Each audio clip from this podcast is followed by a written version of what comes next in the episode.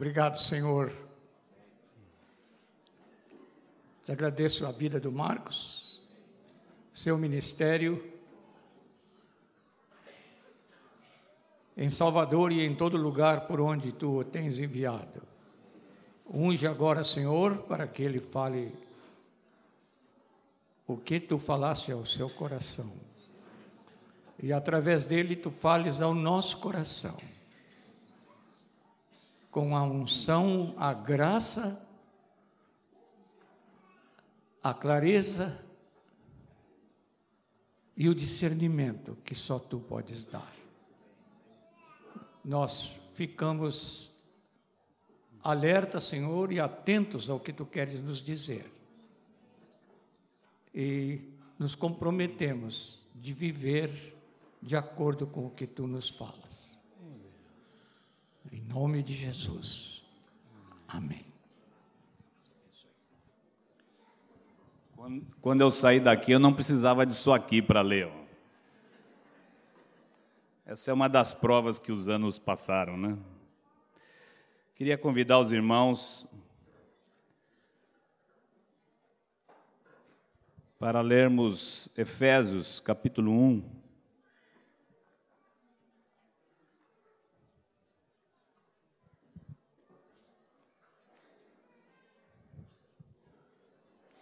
Eu penso que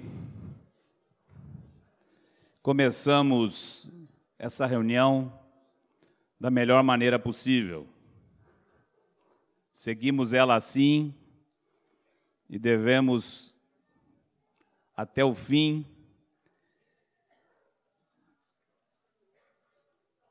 procurando entender que o Espírito Santo está nos falando por meio dessa palavra que o nosso irmão Erasmo citou no começo da reunião. Gostaria de lê-la porque ele citou, mas não leu. Efésios capítulo 1, Vamos ler desde o versículo 8. Fica meio cortado porque a frase é longa, começa lá no versículo 3, mas eu gostaria de até poupar tempo lendo só o versículo 8 a 10. Que Deus derramou abundantemente sobre nós em toda sabedoria e prudência desvendando-nos o mistério da sua vontade, segundo o seu beneplácito que propusera em Cristo, de fazer convergir nele, na dispensação da plenitude dos, dos tempos, todas as coisas, tanto as do céu como as da terra. Vamos ler juntos o versículo 10? De fazer convergir nele na dispensação da plenitude dos tempos, todas as coisas, tanto as do céu como as da terra. Paulo começa Paulo começa a carta trazendo esta revelação de Deus. E alguém poderia se perguntar, mas como é que isso funciona? como é que Deus opera para fazer convergir em Cristo todas as coisas. Bom, aí nós teríamos que ler o restante da carta, porque todas as coisas que Paulo escreve na carta estão relacionadas a essa introdução. Eu gostaria de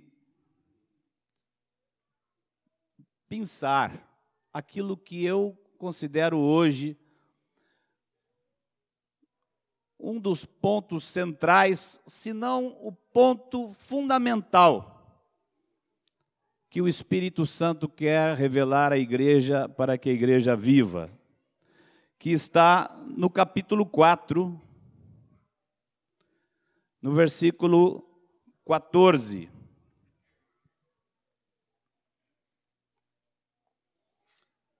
Já no capítulo 1, Paulo fala das orações que ele fazia pelos irmãos. versículo 15 em diante é, um, tem um, é muito rico e revelador, porque Paulo orava muito pelos irmãos e ele explicava que orações ele fazia.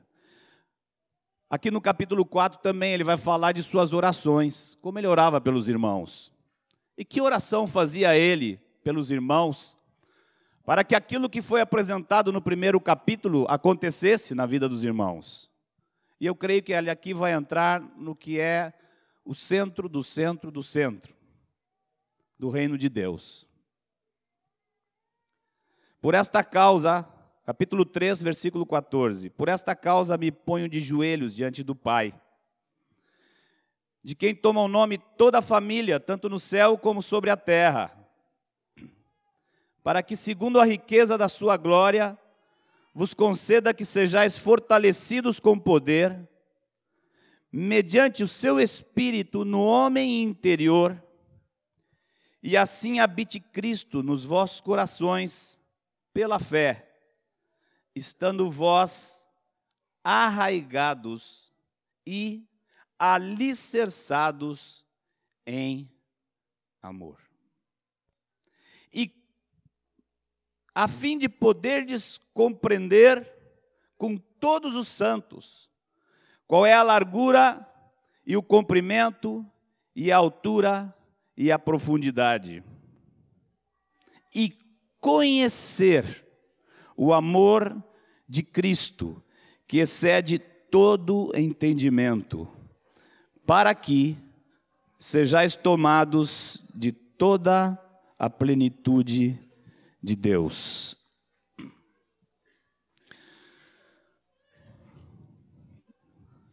Anos atrás eu achava um pouco estranha essa oração de Paulo. No começo eu achava estranha, como ele falava aos cristãos, aos, aos discípulos que havia na igreja em Éfeso, e diz que orava para que eles conhecessem o amor de Cristo.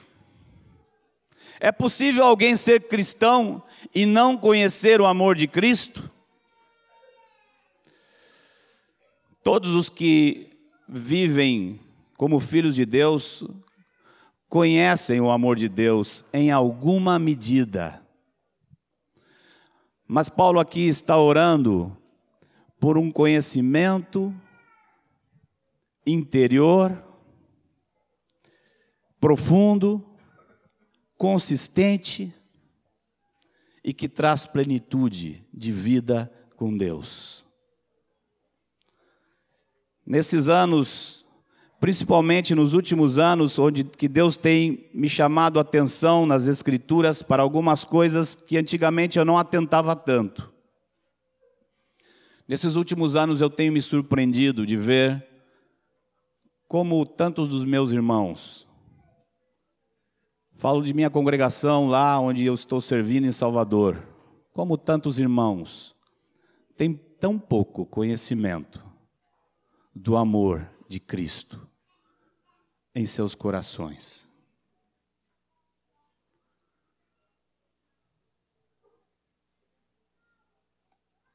Necessitamos que o Espírito Santo nos ajude para conhecer o amor de nosso amado.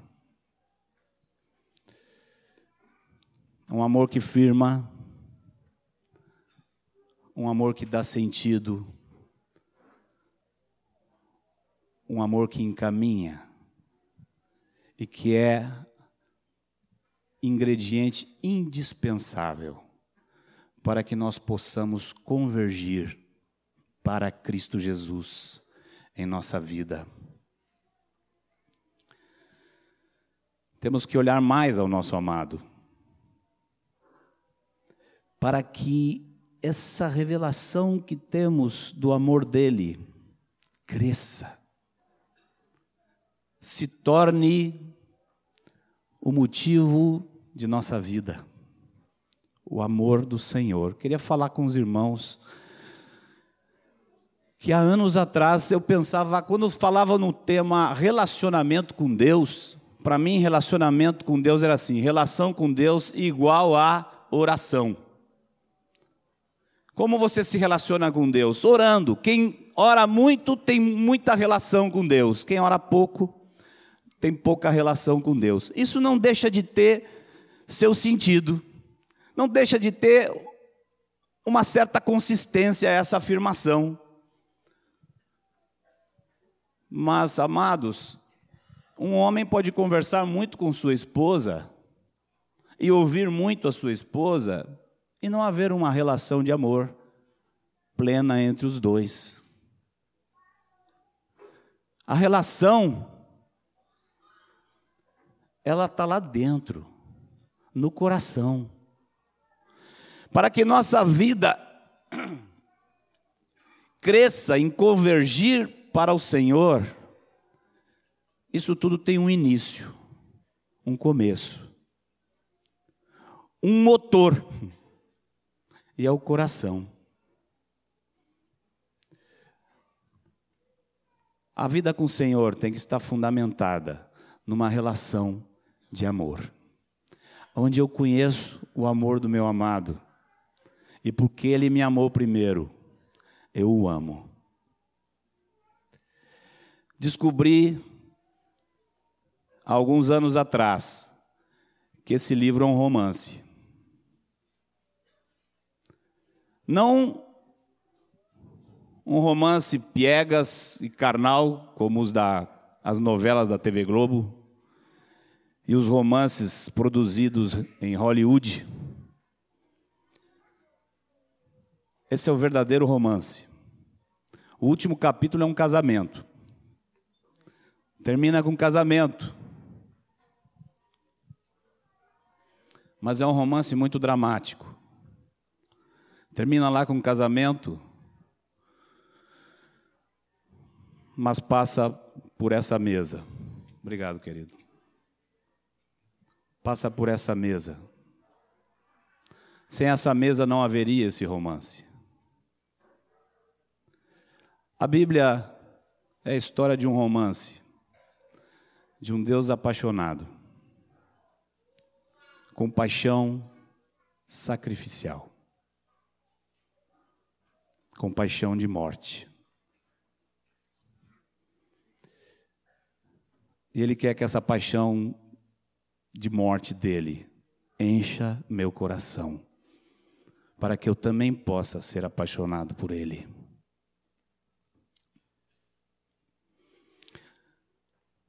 Dois cânticos têm sido muito significativos para mim nesses últimos tempos. Um deles é um cântico que nós cantávamos aqui em 1900 e Mário diz 1900 e vovó mocinha. Sim, porque aquela menina ali é vovó e na época ela era mocinha. 1976 eu conhecia o Senhor no meio dessa congregação. E um dos cânticos que cantávamos muito naquela época diz assim: Eu sou do meu amado, e ele é meu, e sua bandeira sobre mim é o amor. Vocês cantam até hoje esse? Salvador, estamos cantando esse cântico. No começo eu não entendia que negócio esse de bandeira, né? Sua bandeira sobre mim, a gente ainda cantava fazendo. Sua bandeira sobre mim é o amor. Pensemos na bandeira. Para que são usadas as bandeiras? Como são usadas as bandeiras na história da humanidade? Eu conheço duas formas, talvez alguém aqui conheça outra. Duas formas antigas. Não estou falando do, da bandeira que se hastia hoje, mas antigamente se usava as bandeiras. E, bom, em Israel se usava as bandeiras para marcar as heranças, né? Por isso no, tem um salmo que diz: é, caiu a minha, como diz lá, as minhas divisas caíram em lugares a menos. Isso significava que a herança dele tinha sido, porque quando papai Jacó estava para partir para a eternidade, tinha lá um monte de filho, ele tinha que dividir a terra. Então ele pegava as bandeirinhas, saía pelo campo e dizia: Até aqui vem a terra de Salim. Depois. Né? Ia atrás o, o outro ali olhando e dizia: Até onde vai a minha? Aí botava outra bandeirinha. Até aqui vem a, a terra de. Tã. E assim ia o patriarca dividindo a terra com bandeirinhas dividindo a herança de seus filhos era um costume da época. Mas há um costume que não é só de Israel, é um costume de todos os povos. Todos os povos, os povos conquistadores, os povos guerreiros, usaram bandeiras. Quando a batalha terminava, os inimigos todos pelo campo, dilacerados, mortos, sangue para todo lado. Vinha o vencedor com sua bandeira, cravava no chão e dizia: Agora essa terra é minha, essa terra nos pertence, porque nós somos vitoriosos e ganhamos a batalha. E Jesus fez a mesma coisa, só que é o inverso. Porque Jesus botou uma bandeira na minha vida. Jesus botou uma bandeira e disse: Esse homem é meu. E conquistou minha vida. Mas quando ele botou a bandeira na minha vida, se eu fosse olhar o campo de batalha, o único sangue que havia era o dele.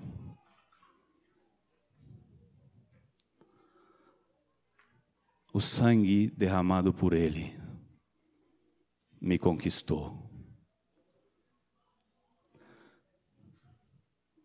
E outra outra outro cântico que tem sido muito significativo ultimamente para mim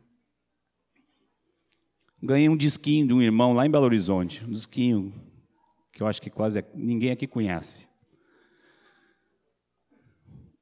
E com músicas muito preciosas falando da relação de amor com Jesus. E um desses cânticos tem uma frase que diz assim: Que prova mais terei do teu amor sem fim?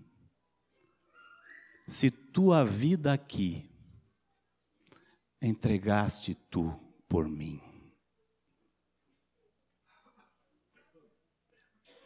Deus prova o seu amor na nossa vida de muitas maneiras, com seu cuidado, ouvindo e respondendo nossas orações.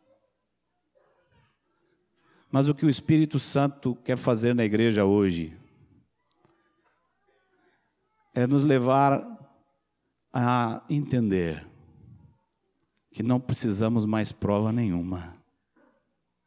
Nenhuma prova. Como Deus fez com Paulo, que quando estava necessitado e sofrendo muito, ele sofria de tal maneira que ele disse que aquele negócio era um espinho na carne dele. E ele clamou ao Senhor três vezes. E o Senhor disse: Paulo, eu quero que tu cresças na relação comigo. E eu não vou atender o teu pedido. Porque a minha graça te basta. E tu vai viver disso. Que prova mais terei? Do seu amor sem fim. Se tua vida aqui entregaste tu por mim. Amados, se o sangue da cruz não inundar nosso coração, do gozo de saber que Ele me ama, que Ele nos ama. Nada mais, nada mais vai produzir isso. Essa mesa é importantíssima, porque é instrumento de Deus para olharmos sempre para o amor revelado na cruz.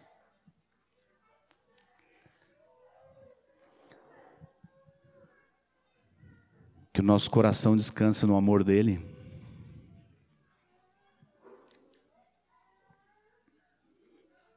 O Deus apaixonado.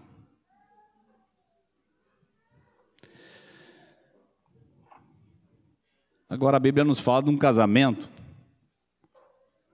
Casamento não é um que ama e o outro que é amado. Casamento são dois apaixonados. E se vamos, se a nossa vida vai convergir para Cristo Jesus, temos que olhar a esse amor dele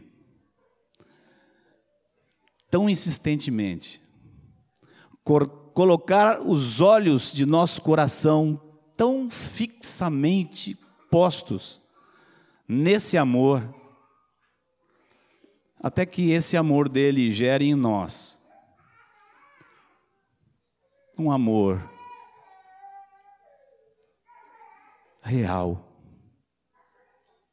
constante, crescente por ele.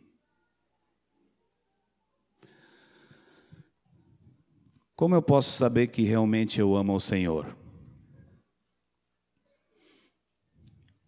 Permitam-me usar uma ilustração, falar um pouquinho de minha vida particular aqui. Como eu sei que eu amo Rejane? Eu não tenho a mínima sombra de dúvida que eu amo Rejane. Eu sou um eterno apaixonado. Muitas vezes eu chego na minha casa, ela está dormindo, eu antes de deitar, eu me paro do lado dela e fico um bom tempo só olhando para ela e dando graças a Deus. Ela dormindo lá. Como eu sei que eu a amo? No meu coração tem uma coisa muito forte que se torna, se tornou com o passar dos anos a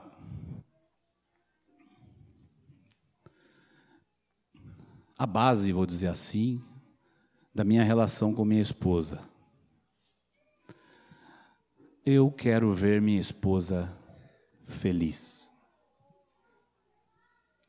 Eu sei que eu amo Rejane, porque se ela não está contente, eu me sinto muito mal.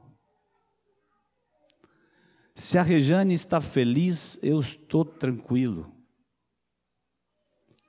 Se a Rejane está, por qualquer motivo, seja por algo que eu fiz, seja por uma enfermidade, é muito difícil para mim ver minha esposa enferma. Me sinto exprimido, porque eu quero que ela esteja bem, o tempo todo. E o que eu puder fazer para isso, eu me esforço. É verdade que minha carne muitas vezes se levanta e atrapalha isso. Mas eu tenho que ir lá e pedir perdão para ela e começar tudo de novo.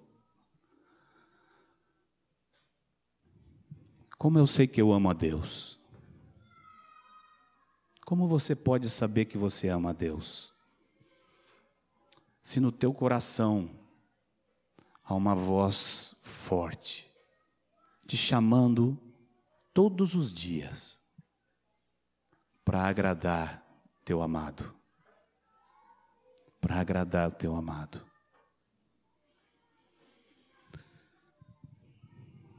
Tenho visto na igreja não apenas pouca revelação do amor de Cristo, mas vejo, principalmente naqueles que andam débeis e fraquejando, como quase inexiste a compreensão dessa relação e desse amor. Nesses anos todos de serviço à igreja, quantas e quantas vezes ouvi confissões. Quantas e quantas vezes com irmãos que tropeçaram, às vezes em pecados escandalosos, às vezes não, às vezes em problemas de seu temperamento, de seu caráter, que estão lutando contra determinadas coisas e não conseguem vencer e vêm e choram e dizem: Eu gostaria de vencer isso, estão muitas vezes quebrados. Mas uma coisa me chama a atenção, amados. Tem a ver com o que o Erasmo falou aqui. Não querer ser a imagem de Jesus, porque aí eu sou a imagem de Jesus. Uma coisa me chamou a atenção que 99% das confissões que eu ouvi na minha vida são confissões centradas em si mesmo. Confissão de alguém que está mal, porque ele, de novo, fracassou. Ele, de novo, foi derrotado. E a preocupação é com ele. Muito raro ouvir a confissão daqueles que choram dizendo: Eu desagradei meu amado. Eu ofendi meu amado. Eu me distraí. E ofendi meu Senhor que me amou.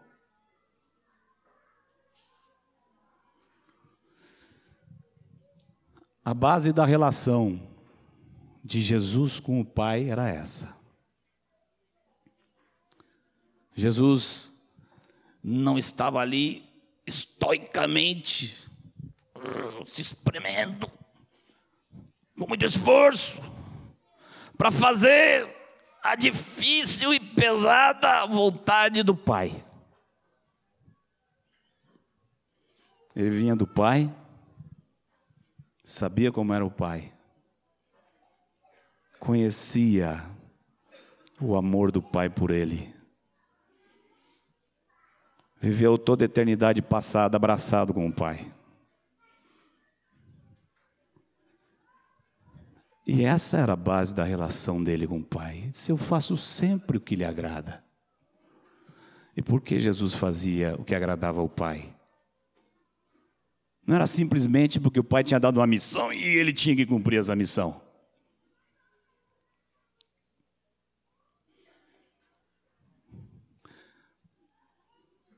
Porque a felicidade de Jesus dependia dele ver o sorriso do pai.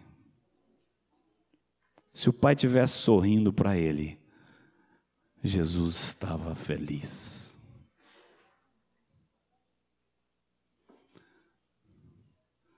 E a obra do Espírito Santo, quando diz que quer nos transformar à imagem de Jesus, inclui estabelecer em nosso coração essa relação com o Pai. Ah, o Pai me ama. Jesus me ama. Não é apenas que tem misericórdia de mim, por muitos anos, eu entendia o amor de Deus exclusivamente como misericórdia. Um dia Deus me mostrou. Você pode passar aí na rua, encontrar um mendigo e ter misericórdia dele. Como as irmãzinhas aqui contaram hoje. Eu creio que só de olhar aquelas fotos, toda a igreja encheu seu coração de misericórdia. E Deus me disse: você pode amar um mendigo a ponto de dar tudo que você tem para ele, querer tirá-lo daquela situação, limpá-lo, dar-lhe um trabalho, mas mesmo assim, você pode não ter no teu coração um desejo fervente de ser um amigo dele, de tê-lo ele como um amigo que frequenta a tua casa e senta contigo e come contigo. Meu amor por você não é assim. Meu amor por você não é apenas misericórdia, é desejo. Desejo. Que revolução no meu coração o dia que eu entendi que Deus desejava esse miserável. Que Deus queria. Queria tanto com amor de morte. Também estava pensando, enquanto a irmãzinha falava, da dificuldade do, do olor.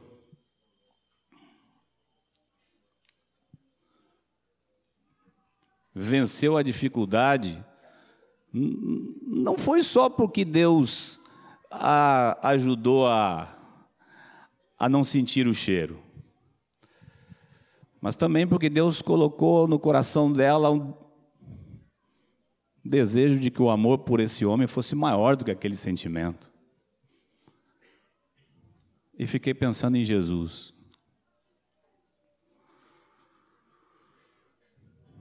Que fedor nossos pecados. Que fedor a nossa vida. Que dor infinita para um Deus com santidade infinita vim aqui para essa terra conviver com os pecadores e desejar, desejar.